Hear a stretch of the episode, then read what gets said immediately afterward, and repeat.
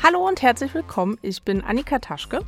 Und ich bin Albert Scharenberg. Dies ist die 17. Folge von Rosa Lux History, dem Geschichtspodcast der Rosa Luxemburg Stiftung.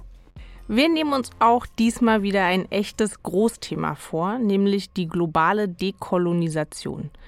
Sie spielt jedenfalls im europäischen kollektiven Gedächtnis eine viel zu geringe Rolle und das, obwohl ihre historische Bedeutung gigantisch ist und der antikoloniale Befreiungskampf seinerzeit auch in Europa viele Menschen aufrüttelte. Ich möchte hier vor allem an den Freiheitskampf Algeriens erinnern, dessen Sieg über die französischen Kolonialherren sich am 3. Juli dieses Jahres zum 60. Mal jährt. Aus diesem Anlass beginnen wir die heutige Folge mit einer Lesung aus dem Klassiker der Dekolonisation, nämlich aus Franz Fanons Les Damnés de cette Terre, die Verdammten dieser Erde. Die Dekolonisation, die sich vornimmt, die Ordnung der Welt zu verändern, ist, wie man sieht, ein Programm absoluter Umwälzung. Sie kann nicht das Resultat einer magischen Operation, eines natürlichen Erdstoßes oder einer friedlichen Übereinkunft sein. Die Dekolonisation ist bekanntlich ein historischer Prozess. Das heißt, sie kann nur in dem Maße verstanden werden, in dem die geschichtsbildende Bewegung, die ihr Form und Inhalt gibt, erkannt wird. Die Dekolonisation ist das Zusammentreffen zweier von Geburt an antagonistischer Kräfte, die ihre Eigentümlichkeit gerade aus jener Substantivierung gewinnen, welche die koloniale Situation absondert und speist. Ihre erste Konfrontation hat sich unter dem Zeichen der Gewalt abgespielt, und ihr Zusammenleben, genauer die Ausbeutung des Kolonisierten durch den Kolonialherrn, wurde mit Hilfe von Bajonetten und Kanonen erzwungen. Der Kolonialherr und der Kolonisierte sind alte Bekannte. Und der Kolonialherr kann tatsächlich mit Recht behaupten, sie zu kennen. Er ist es, der den Kolonisierten geschaffen hat und noch fortfährt, ihn zu schaffen. Der Kolonialherr gewinnt seine Wahrheit, das heißt seine Güter, aus dem Kolonialsystem. Die Dekolonisation ist wahrhaft eine Schöpfung neuer Menschen. Aber diese Schöpfung empfängt ihre Legitimität von keiner übernatürlichen Macht. Das kolonisierte Ding wird Mensch, gerade in dem Prozess, durch den es sich befreit. In der Dekolonisation steckt also die Forderung einer vollständigen Infragestellung der kolonialen Situation. Ihre Definition ist, wenn man sie genau beschreiben will, in dem altbekannten Satz enthalten Die Letzten werden die Ersten sein. Die Dekolonisation macht diesen Satz wahr. Deshalb ist, wenigstens von außen gesehen, jede Dekolonisation ein Erfolg. Was für ein wortgewaltiger Einstieg. Damit hat Fanon bereits verschiedene Dimensionen der Entkolonialisierung entfaltet. In jedem Fall geht es für die Kolonisierten ums Ganze, nämlich um ein Ende ihrer rassistischen Entmenschlichung und institutionellen Unterwerfung. Dekolonisation bedeutet in diesem Sinne zunächst die staatliche Unabhängigkeit der früheren Kolonien. Sie umfasst aber auch weitere Dimensionen der Herauslösung aus kolonialer Herrschaft. Denn die Spuren des Kolonialismus finden sich nicht nur in den wirtschaftlichen und politischen Strukturen, sondern auch in den Köpfen der Menschen. Und der historische Dekolonisationsprozess führte, wie wir heute wissen, eben nicht zum Ende all der Abhängigkeiten von den ehemaligen Kolonialmächten. In der heutigen Diskussion bedeutet Dekolonisation deshalb zugleich die Ehe dem Kolonisierten, aber auch die Nachfahren der Kolonialisten, von den verschiedenen Dimensionen des Kolonialismus zu befreien. Wir sind ja bereits in der ersten Folge von Rosa Lux History auf den deutschen Kolonialismus eingegangen, auf seine historische Herausbildung und den Widerstand in den Kolonien.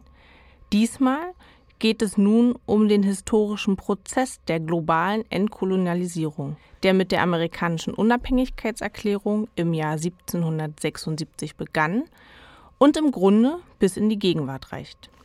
Dabei lassen sich drei große Wellen dekolonialer Emanzipation unterscheiden.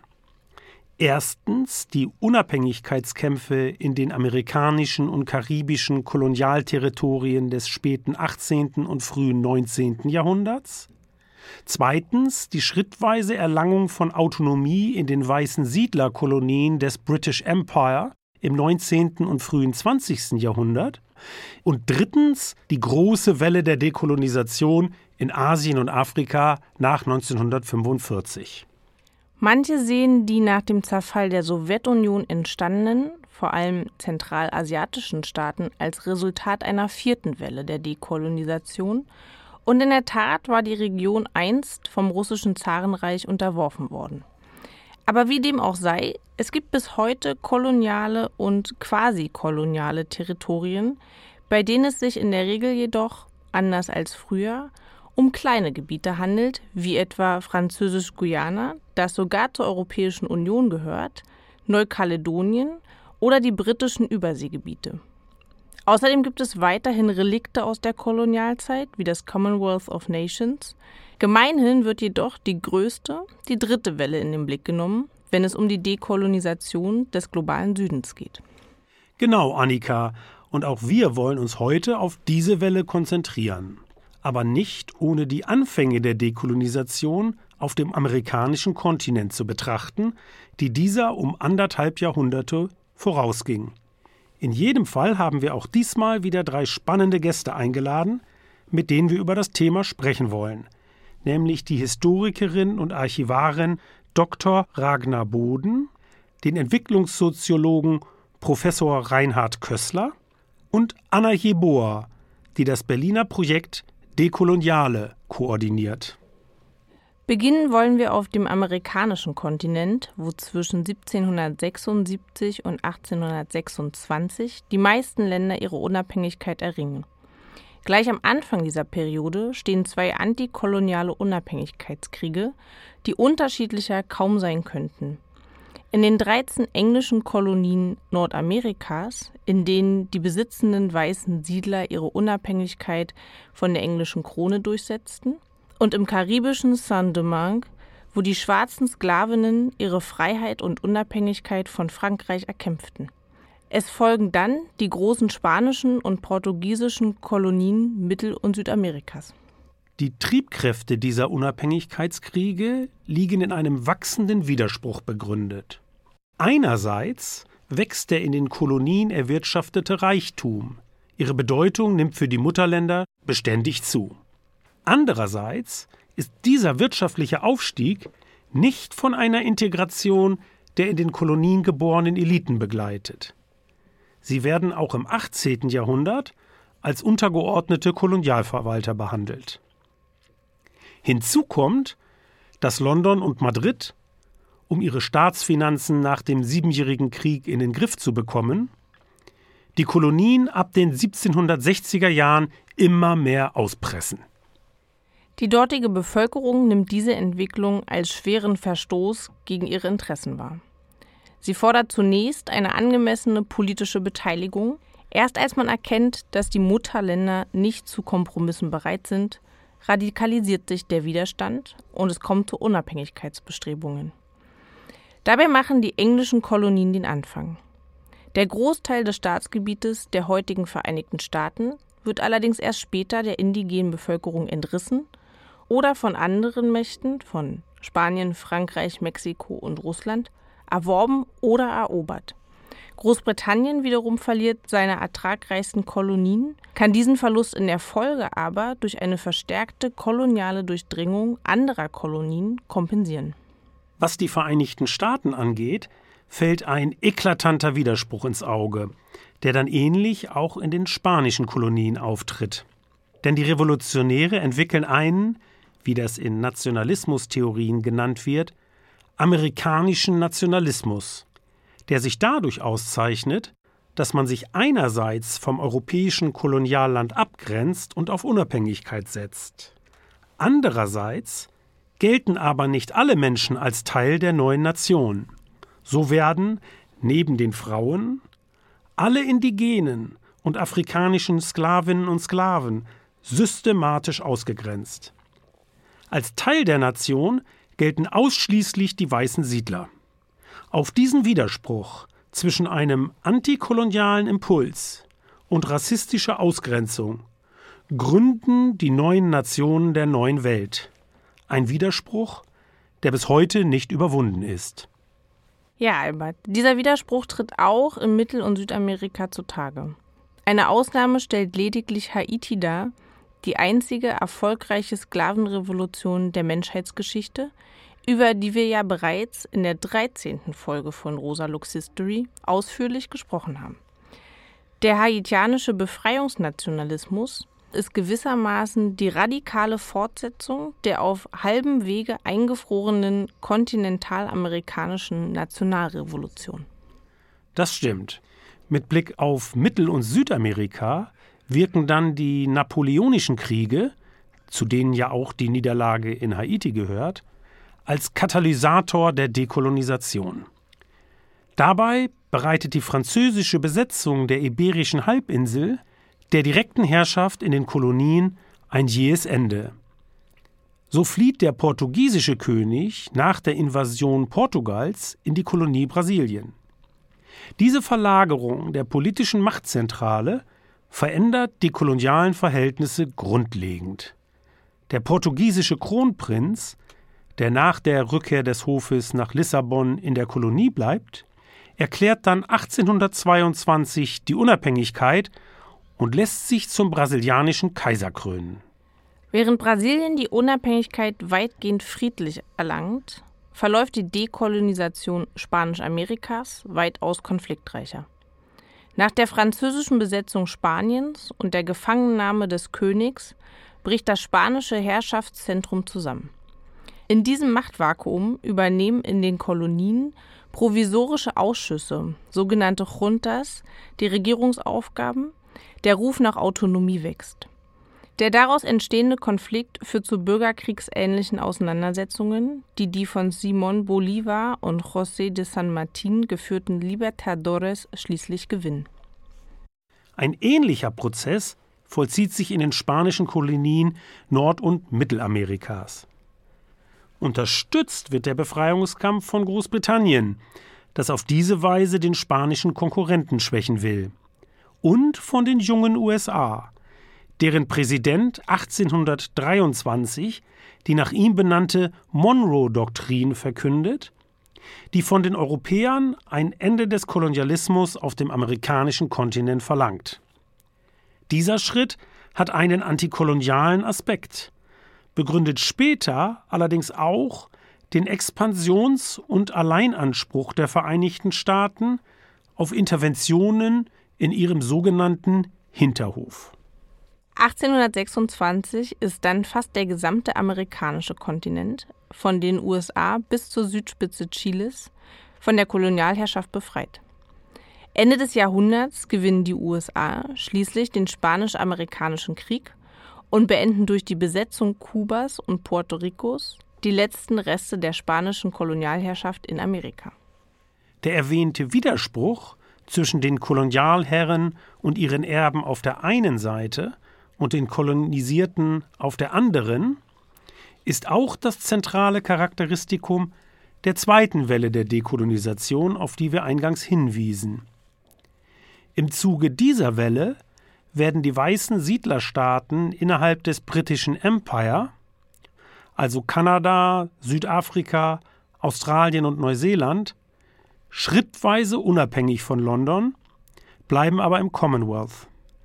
Auch in diesen Prozessen verteidigt eine privilegierte weiße Elite ihre Rechte, während sie die indigene Bevölkerung, trotz wachsender Unabhängigkeit, buchstäblich mit Füßen tritt. Ja, wir wollen uns auch nicht lange mit dieser zweiten eher kleinen Welle aufhalten, sondern direkt übergehen zur großen dritten Welle der Dekolonisation. Denn in den drei Jahrzehnten nach 1945 verändert sich die Welt auf fundamentale Weise. Das solltet ihr euch zu Hause mal anschauen, indem ihr eine Weltkarte von 1945 neben eine von heute legt. Dann könnt ihr gut erkennen, was sich in dieser Hinsicht getan hat. Wie groß die Veränderung ist, zeigt sich auch an den Vereinten Nationen. Gehörten der UNO bei ihrer Gründung im Jahr 1945 lediglich 51 Staaten an, sind es 30 Jahre später fast dreimal so viele, nämlich 144. Im Zuge dieser Welle der Dekolonisation fallen die europäischen Kolonialreiche in sich zusammen. Der Prozess der Erlangung der staatlichen Unabhängigkeit verläuft dabei durchaus unterschiedlich. In manchen Fällen kommt es zur weitgehend friedlichen Machtübergabe an die indigenen Eliten, beispielsweise in Ghana. In anderen Fällen kann die Unabhängigkeit indes erst nach jahrelangen blutigen Konflikten durchgesetzt werden, etwa in Algerien oder Angola. Um zu erklären, wie es zu dieser dritten Welle der Dekolonisation kommen konnte, lassen sich vier Hauptfaktoren benennen. Erstens die Umbrüche im globalen Kapitalismus. Auf die teure Beherrschung der Kolonien folgt die Ausbeutung über ungleiche Handelsbeziehungen. Zweitens die Verwerfungen, die durch die beiden Weltkriege ausgelöst werden. Drittens die durch den Beginn des Kalten Krieges veränderte geopolitische Konstellation. Und viertens Ganz wichtig, die Akteursperspektive, also das Erstarken antikolonialer Bewegungen überall im globalen Süden. Wir können hier zwar nicht im Einzelnen auf diese Faktoren eingehen, wollen aber auf die besondere Bedeutung der beiden Weltkriege für den Prozess der Dekolonisation hinweisen. Denn schon vom Ersten Weltkrieg waren die Kolonialgebiete viel stärker betroffen, als dies in der europäischen Geschichtsschreibung gemeinhin dargestellt wird. So rekrutierten Großbritannien und Frankreich Hunderttausende Kolonialsoldaten, die auf den verschiedenen Schlachtfeldern des Krieges eingesetzt wurden. Als Gegenleistung erhofften sich die Eliten in den betroffenen Kolonien politische Reformen zu ihren Gunsten. Als dann nach dem Krieg diese Reformen weitgehend ausblieben, kommt es zu einer Radikalisierung der antikolonialen Bewegungen. Ja, die imperiale Weltordnung wird auch nach dem Krieg nicht angetastet. Viele Antikolonialisten setzen deshalb auf die Unterstützung der jungen Sowjetunion. Darüber hinaus bilden sich in den kolonisierten Gebieten, aber auch in den europäischen Metropolen Paris, London und Berlin Netzwerke, in denen antikoloniale Nationalisten und Kommunisten zusammenfinden. Wir sprachen darüber in der 15. Folge von Rosalux History. Zunehmend kritisieren die Aktivisten nunmehr auch die kulturellen Dimensionen der Kolonialherrschaft und fordern, neben der Befreiung von politischer und wirtschaftlicher Abhängigkeit, auch eine geistige Dekolonisation.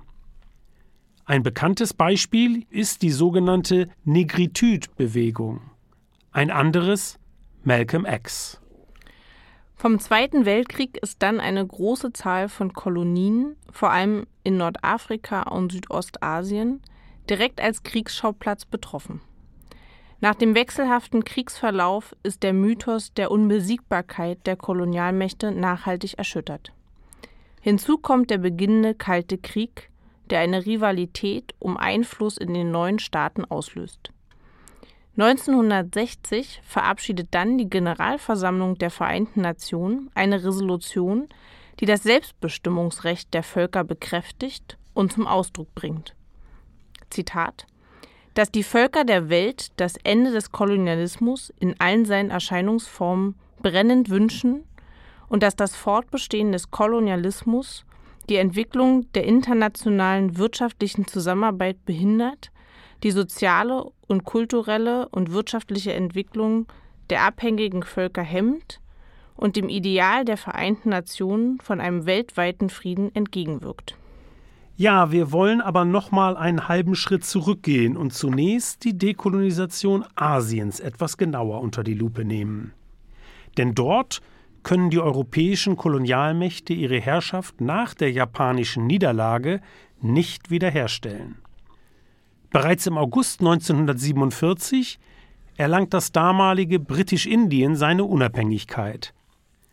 Dieser Erfolg der indischen Nationalbewegung mit ihren charismatischen Anführern Gandhi und Nehru dient nationalen Befreiungsbewegungen weltweit als Modell. Darüber und über die Entkolonialisierung in Asien insgesamt sprechen wir jetzt mit der Historikerin und Archivarin Dr. Ragnar Boden. Hallo Frau Boden, herzlich willkommen im Studio. Hallo, vielen Dank. Ich würde gerne mit der ersten Frage gleich loslegen. Die indische Unabhängigkeit hatte ja eine geradezu weltgeschichtliche Bedeutung. Worin lag ihre besondere Strahlkraft? Das erklärt sich so. Britisch-Indien war das Herzstück des britischen Imperiums in Asien. Riesig in seiner Ausdehnung, enorm bevölkerungsreich. Handels- und militärstrategisch höchst bedeutsam, reich an Bodenschätzen und fruchtbaren Regionen für den Anbau weltweit begehrter Waren wie Tee und Gewürzen. Als Indien und Pakistan am 15. August 1947, also vor bald 75 Jahren, in die Unabhängigkeit entlassen wurden, war dies ein großer Schritt für die Bevölkerung dieser Staaten, aber auch für Großbritannien und für viele Kolonien in Asien und Afrika. Für Indien und Pakistan bedeutete es, dass sie ihre Staatsformen selbst wählen konnten, ebenso ihren Platz in der Welt selbst gestalten.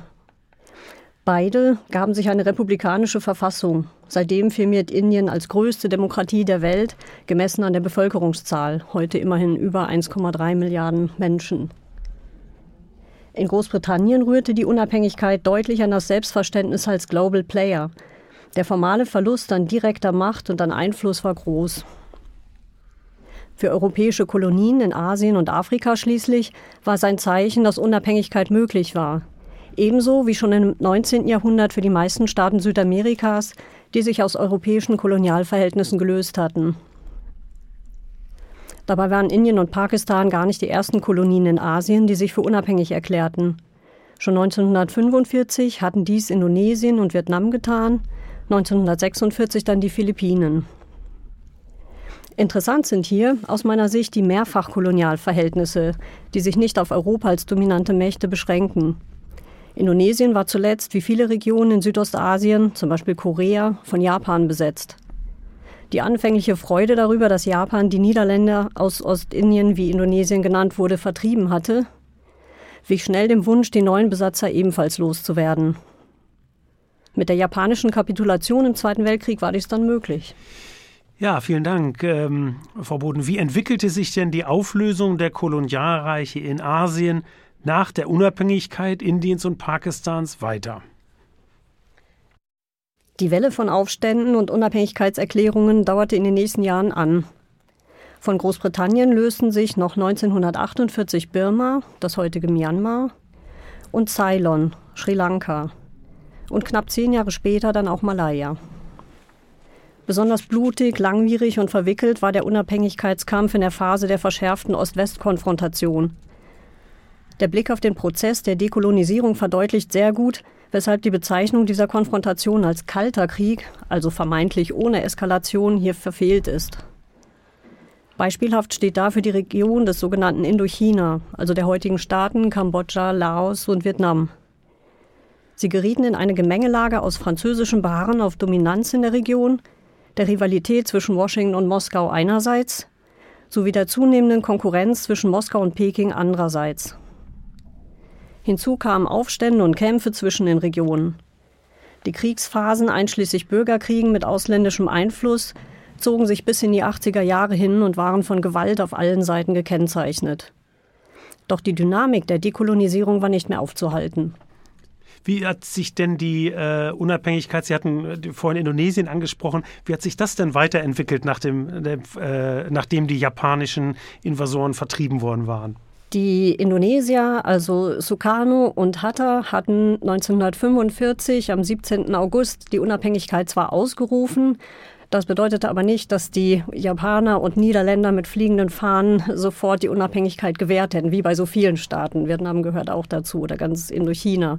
Das waren erstmal Absichtserklärungen und ein Zeichen dessen, dass man gewillt war, jetzt die Niederlagen des Zweiten Weltkrieges zu nutzen, um selbst etwas aufzubauen. Es ging dann so weiter, dass die ähm, Indonesier in den folgenden Jahren die niederländischen Truppen bekämpften und schließlich dann 1949, 50 die Unabhängigkeit erreichten. Das Beispiel, ähm, wie die Sowjetunion, mit der ich mich näher beschäftigt habe, mit den sowjetisch-indonesischen Beziehungen, wie äh, unsicher auch die sowjetische Führung war, wer jetzt eigentlich ihr ausländischer Ansprechpartner war in dieser Situation, zeigt ganz deutlich das, was für viele ähm, Mächte gilt und für viele Kolonialstaaten. Man musste sich wirklich Stück um Stück seinen Platz in der Welt erkämpfen und immer wieder darauf beharren, dass man selbst für die eigenen Belange spräche. Wahnsinnig spannend, der Blick nach Asien. Vielen, vielen Dank. Ich habe noch eine Frage und zwar 1955 trafen sich Vertreter von 29 Staaten Asiens und Afrikas im indonesischen Bandung zur sogenannten Bandung-Konferenz. Was hatte diese Konferenz denn mit der Dekolonisation zu tun und inwiefern war sie der Beginn der Bewegung der blockfreien Staaten?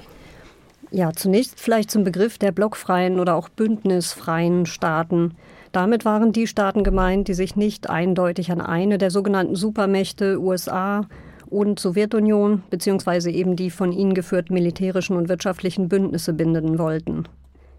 Für die Bandung-Konferenz trifft dies allerdings nur zum Teil zu, denn auch die Volksrepublik China sowie beide Teile Vietnams waren vertreten.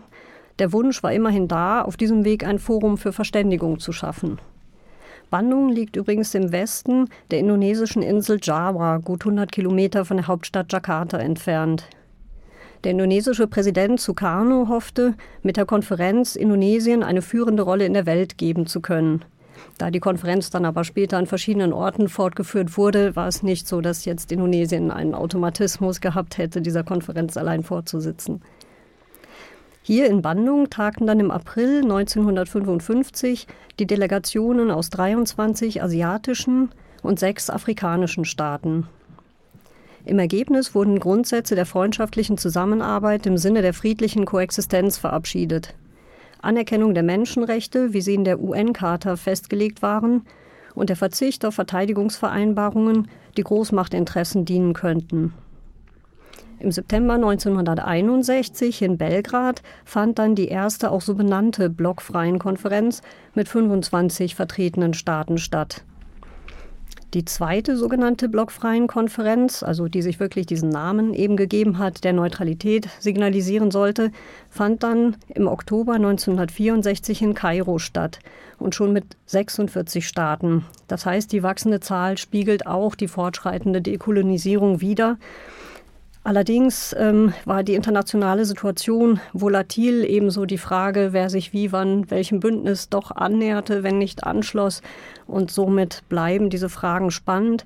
Aber auch heute finden wir noch die ähm, Weiterführung der angefangenen Konferenzen, die sich dann nicht unbedingt immer mehr blockfrei nennen, obwohl dieser Begriff immer auch wieder mal ähm, benutzt wird. Und so wie sich die Weltlage entwickelt, ähm, scheint man manchmal so Déjà-vus zu haben. Wichtig ist, dass die Staaten selbst ein Forum finden, um ihre eigenen Interessen weiterzuentwickeln in ihrem Sinne.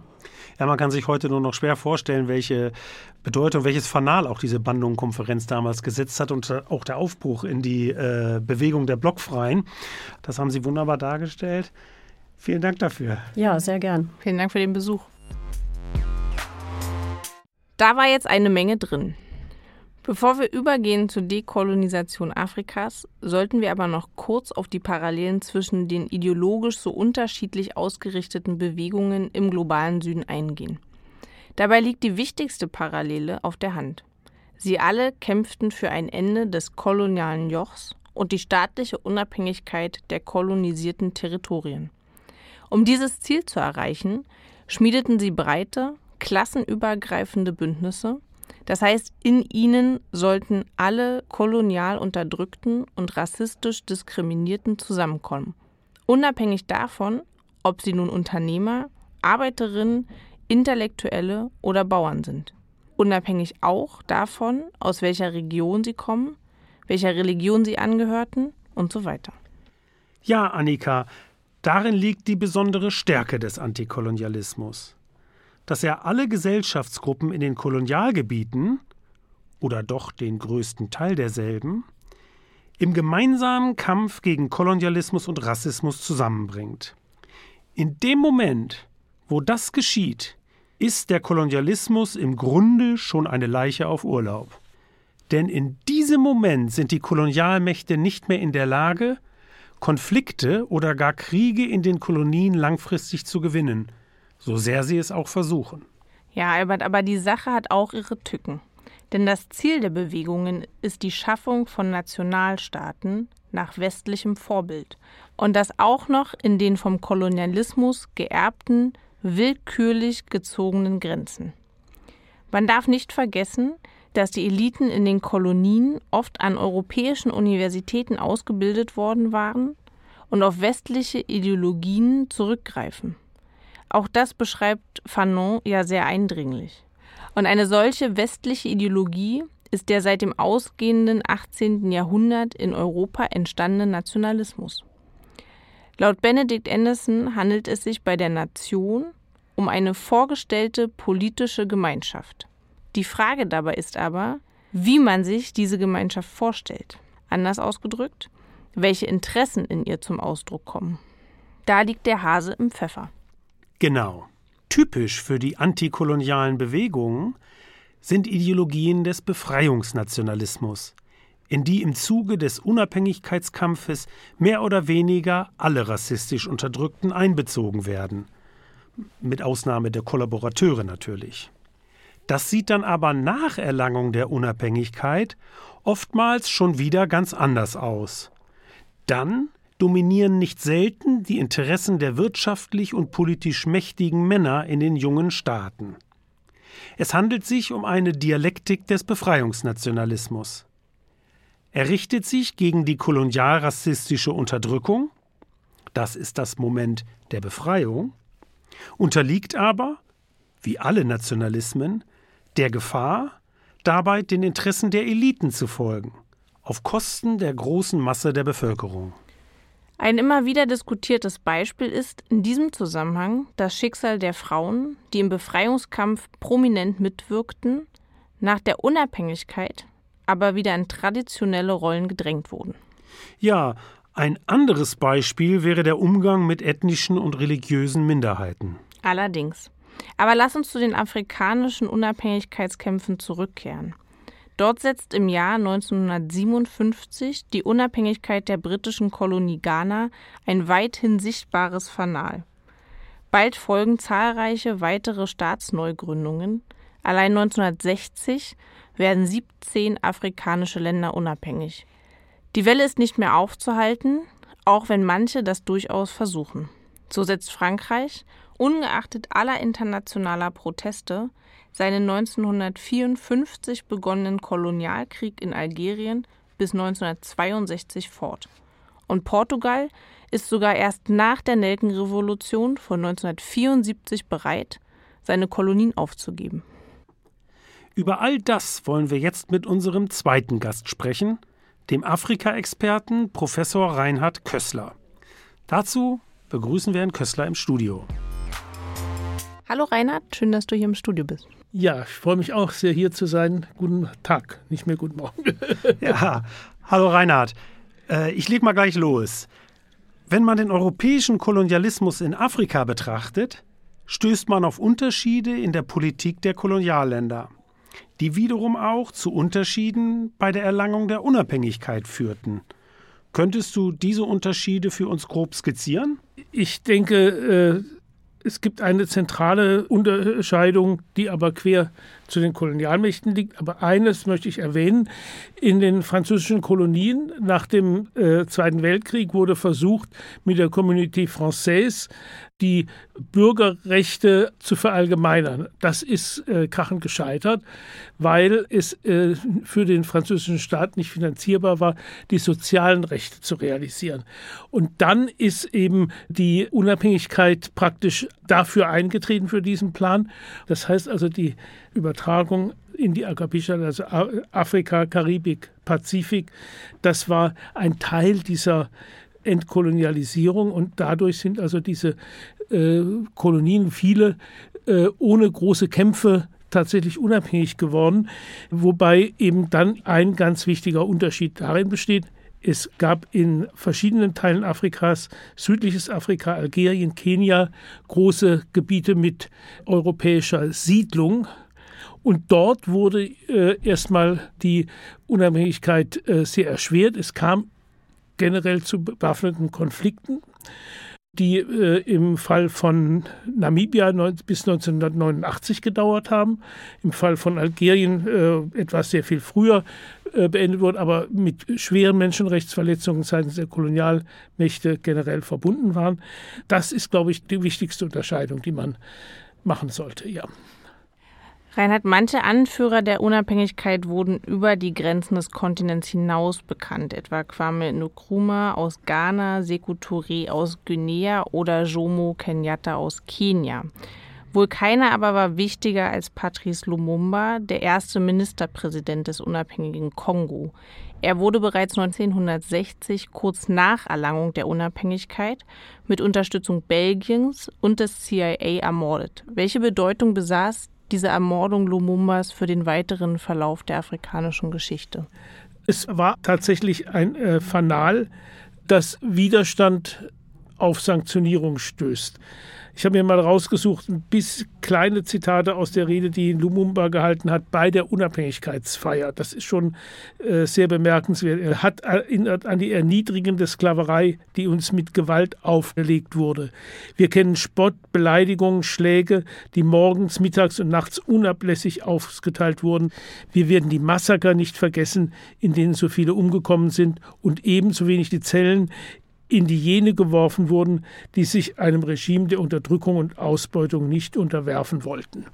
Ich glaube, das ist eine sehr militante Aussage in so einer Situation, wo eben plötzlich die Kolonialmacht ohne jegliche Vorbereitung beschließt, sie wollen raus. Sie sind dann nicht wirklich rausgegangen. Und das Ganze, der Sturz Lumumbas nach wenigen Wochen eigentlich, seine Ermordung ebenfalls nach ganz kurzer Zeit und die anschließenden Auseinandersetzungen, äh, die uns im Grunde genommen in ihren Folgen bis heute beschäftigen, waren eigentlich da äh, schon angelegt. Es ging und geht bis heute natürlich um ein zentrales Land Afrikas, flächenmäßig eines der größten, auch äh, von der Bevölkerung her sehr bedeutend und mit nach wie vor auch wenn es Verschiebungen gegeben hat, strategischen Rohstoffen. Und äh, die Art, wie diese Unabhängigkeit im Grunde genommen verhindert worden ist, erstmal und dann ein Freund des Westens, äh, Mobutu, eingesetzt wurde, hat die folgenden Kriege und die anhaltende Desorganisation im Zentrum des Kontinents im Grunde genommen begründet. Auch Malcolm X zum Beispiel hat in jeder Rede nach 1960 im Grunde auf die Ermordung Lumumbas als entscheidenden Wendepunkt hingewiesen. Äh, es ist ja auch so, dass viele der neuen afrikanischen Führer sich rasch mit der ehemaligen Kolonialmacht arrangierten. Und noch heute bestehen fragwürdige Allianzen, beispielsweise zwischen Frankreich und seinen ehemaligen Kolonien. Und noch heute garantiert die französische Zentralbank die Konvertibilität des Franc CFA, der Währung der meisten ehemaligen französischen Kolonien. Trifft angesichts all dieser Abhängigkeiten der Begriff des Neokolonialismus den Sachverhalt? Ja, ich denke, Kwame Nkrumah, von dem der den Begriff geprägt hat, hatte seine Gründe dafür. Sicherlich hat sich äh, die Welt seit Mitte der 60er Jahre geändert, aber wir sehen nach wie vor Verhältnisse, die diese Bezeichnung rechtfertigen. Ob man jetzt diesen Begriff oder irgendwelche anderen nimmt, das ist mir nicht so wichtig. Wenn wir es uns heute anschauen, etwa die Economic Partnership Agreements, die die EU in den Jahren vor 2020 mit ziemlicher Nachdruck durchgesetzt hat gegenüber afrikanischen Ländern. Einige haben sich wirklich intensiv gewehrt, die Regierungen dagegen. Und ein wichtiger Punkt, den man immer wieder erwähnen sollte, ist die EU-Agrarpolitik, die äh, eben zu massiven Agrarexporten auf der Ramsch-Ebene zum Teil führt und in vielen afrikanischen Ländern die bäuerliche Wirtschaft zerstört hat tatsächlich. Und nicht zu vergessen das Militär, also wir hören jetzt immer ganz viel über Mali und äh, wie da also jetzt so eine Reaktion gegen Frankreich und äh, die EU artikuliert wird. Aber wenige Leute kümmern sich um den Tschad. Und der Tschad ist wirklich die äh, Drehscheibe der, des französischen Militärs in dieser Region.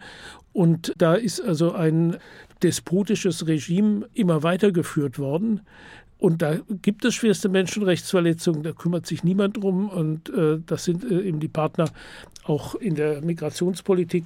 Also ich denke, ob man das jetzt als Neokolonialismus bezeichnen möchte oder Hegemonialpolitik oder wie auch immer, materiell ist das äh, tatsächlich ein sehr zentrales Thema.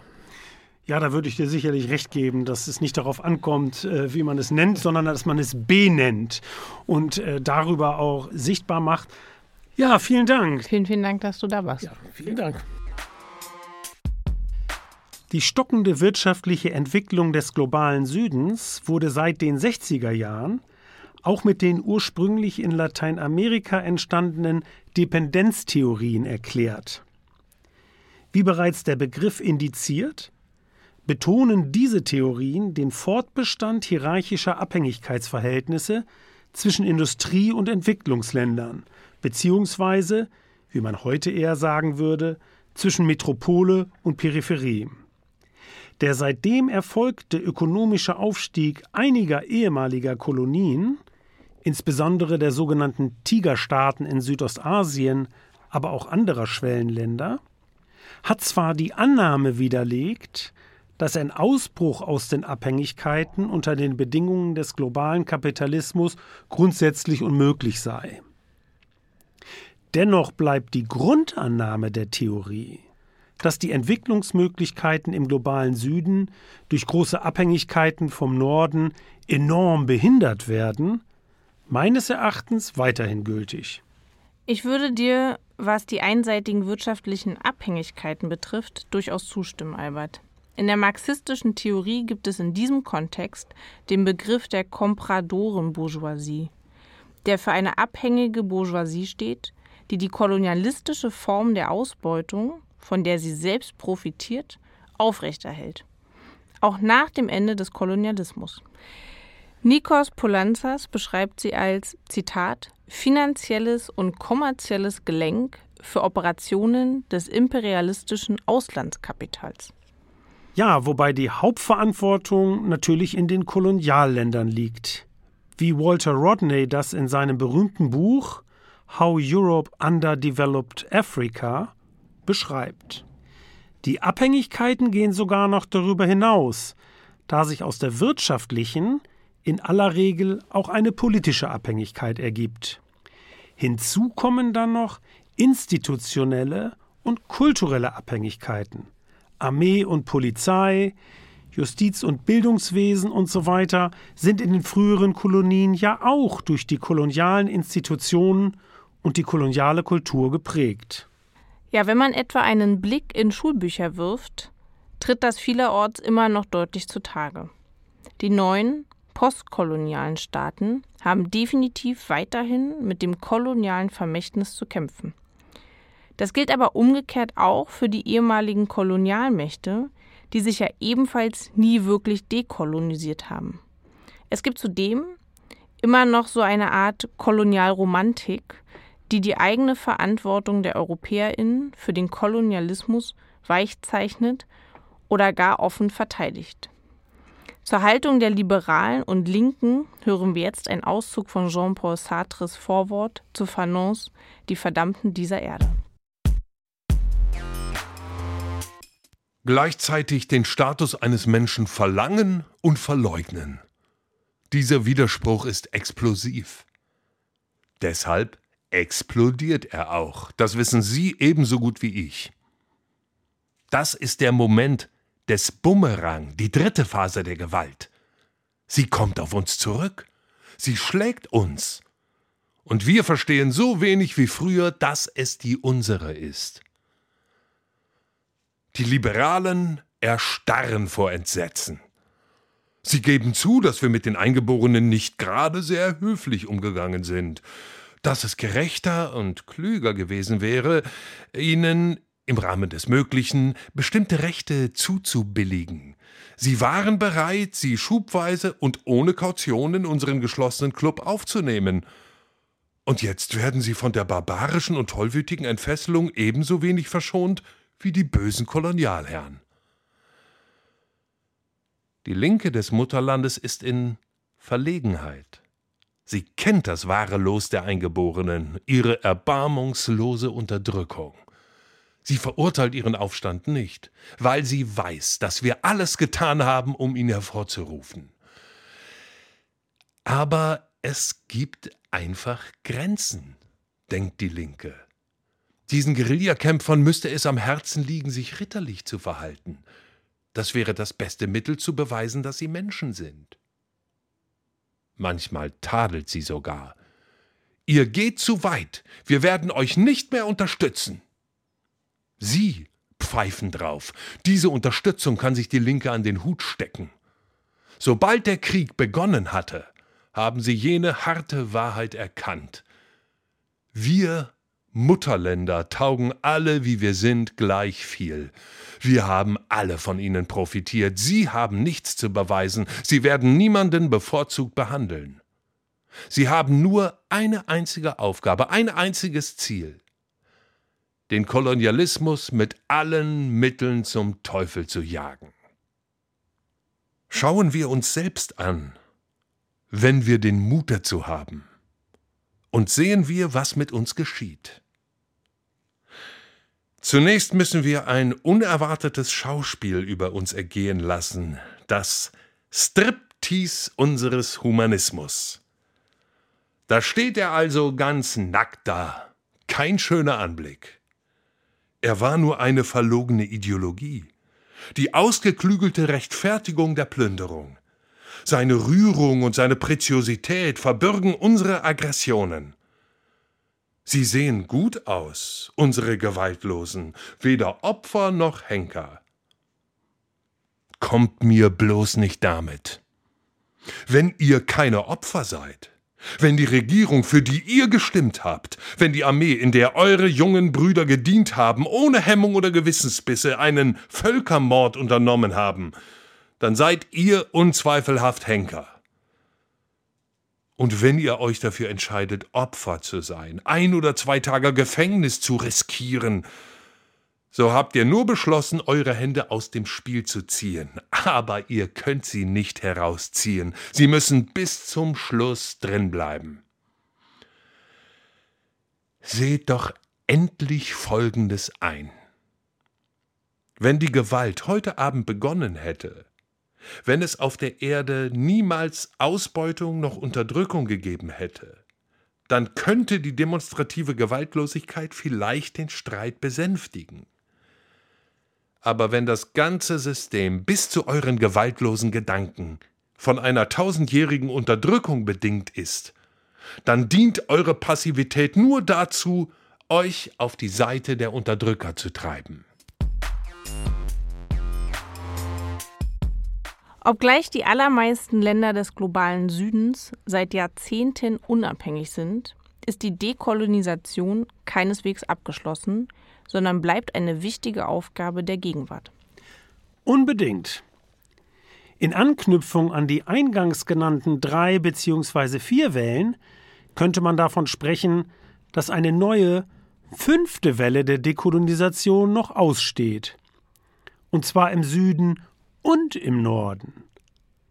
Darüber wollen wir jetzt mit Anna Jeboa sprechen, die das Berliner Projekt Dekoloniale koordiniert und in der Initiative Schwarze Menschen in Deutschland aktiv ist. Dazu begrüßen wir Anna im Studio. Hallo Anna. Hallo, guten Tag.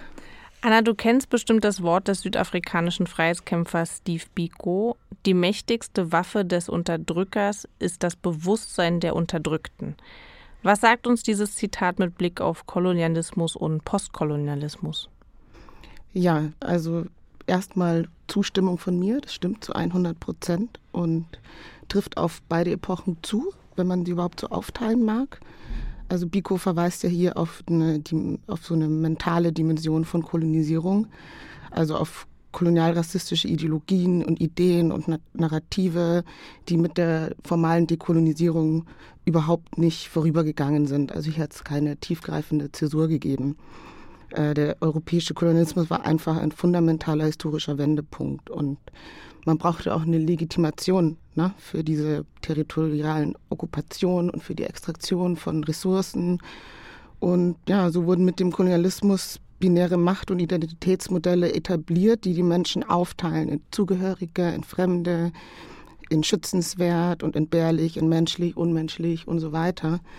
Und diese Narrative und Selbstbilder sind einfach nach wie vor intakt. Und ähm, das auch nicht einfach so, die werden sorgfältig gepflegt und das auch nicht von Rechtsaußenpositionen, sondern im breiten Mainstream. Und das auch, weil sie aus einer kapitalistischen Logik raus einfach Sinn ergeben.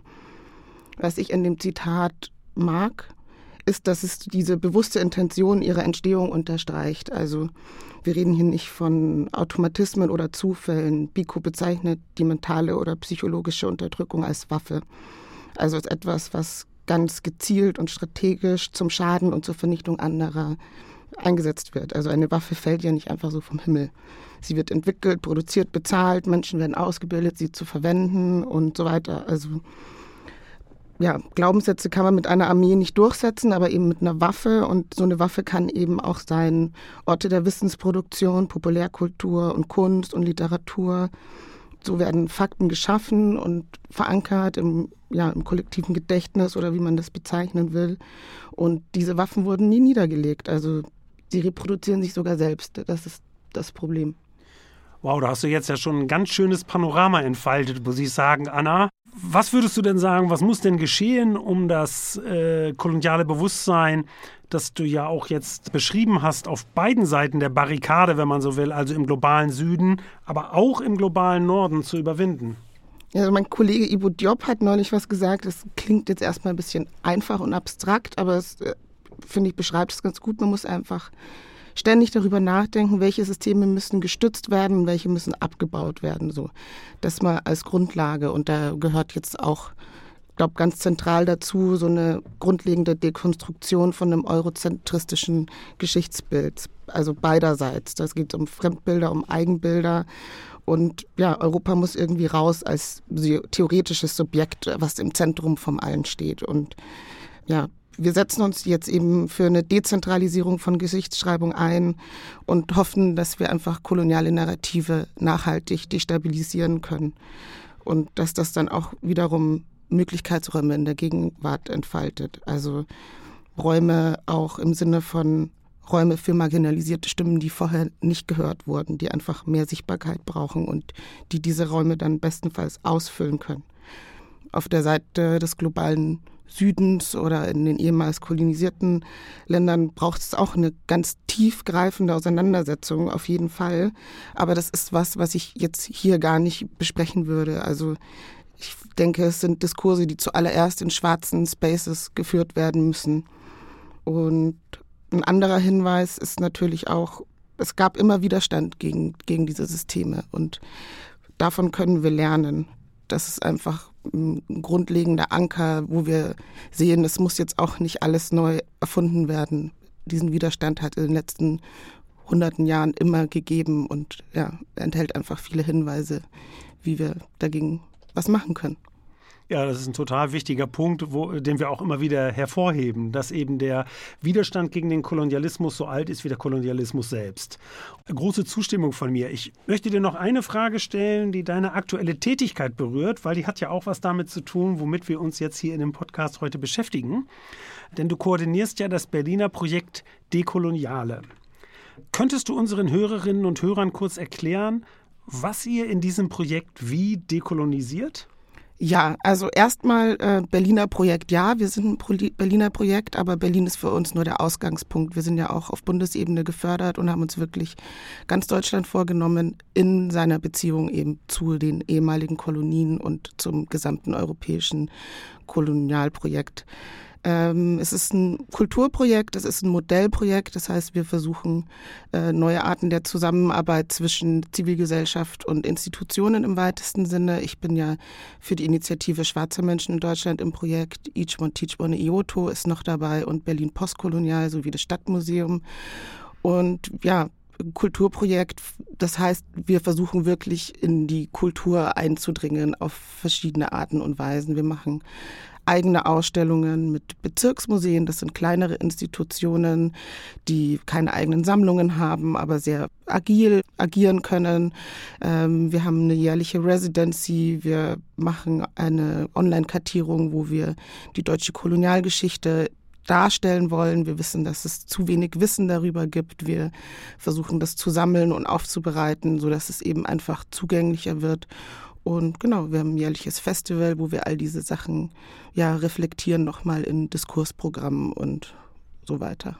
Oh, das sieht doch nach einem recht umfassenden Projekt aus, mit vielen Zweigen, wenn man so will, ne? Ja, das äh, hängt natürlich damit zusammen, weil wir eben diese vier Organisationen sind und jede Organisation hat eine gewisse Expertise. Also Berlin Postkolonial ist ein Historiker, Christian Kopp bei uns als Teilprojektleitung dabei. Da geht es natürlich um Geschichte. Dann äh, ist Each One Teach One für das diskursive Programm zuständig, entsprechend ihrer Expertise und so versuchen wir eben, ja, es ist einfach ein umfassendes Thema, da auch von verschiedenen Seiten anzugreifen, sage ich mal. Das klingt wunderbar. Da wünsche ich euch viel Erfolg und vielen Dank, dass du heute hier warst. Vielen, vielen Dank, dass du da warst. Danke für die Einladung. Man sieht also, dass auch bei uns in Deutschland und Europa noch jede Menge Arbeit der Dekolonisation vor uns liegt. Zugleich darf man jedoch die große historische Bedeutung der Erlangung staatlicher Unabhängigkeit nicht übersehen oder vergessen, dass der Widerstand gegen den Kolonialismus so alt ist wie der Kolonialismus selbst. Ja, da schließt sich dann ja auch der Kreis zu dem, worüber wir in der ersten Folge unseres Podcasts sprachen. Allerdings. Und da sich dieser Kreis nunmehr geschlossen hat, sind wir am Ende dieser Folge angelangt. Immerhin bereits unsere 17. Da möchte ich doch noch darauf verweisen, dass Sie und ihr diesen Podcast auch abonnieren könnt. Es kostet euch ja nichts. Und für die Zeit zwischen den Folgen gibt es unseren Instagram-Account Rosalux History. Genau. Bis dahin wünschen wir euch einen tollen Frühling. Tschüss. Ciao, ciao.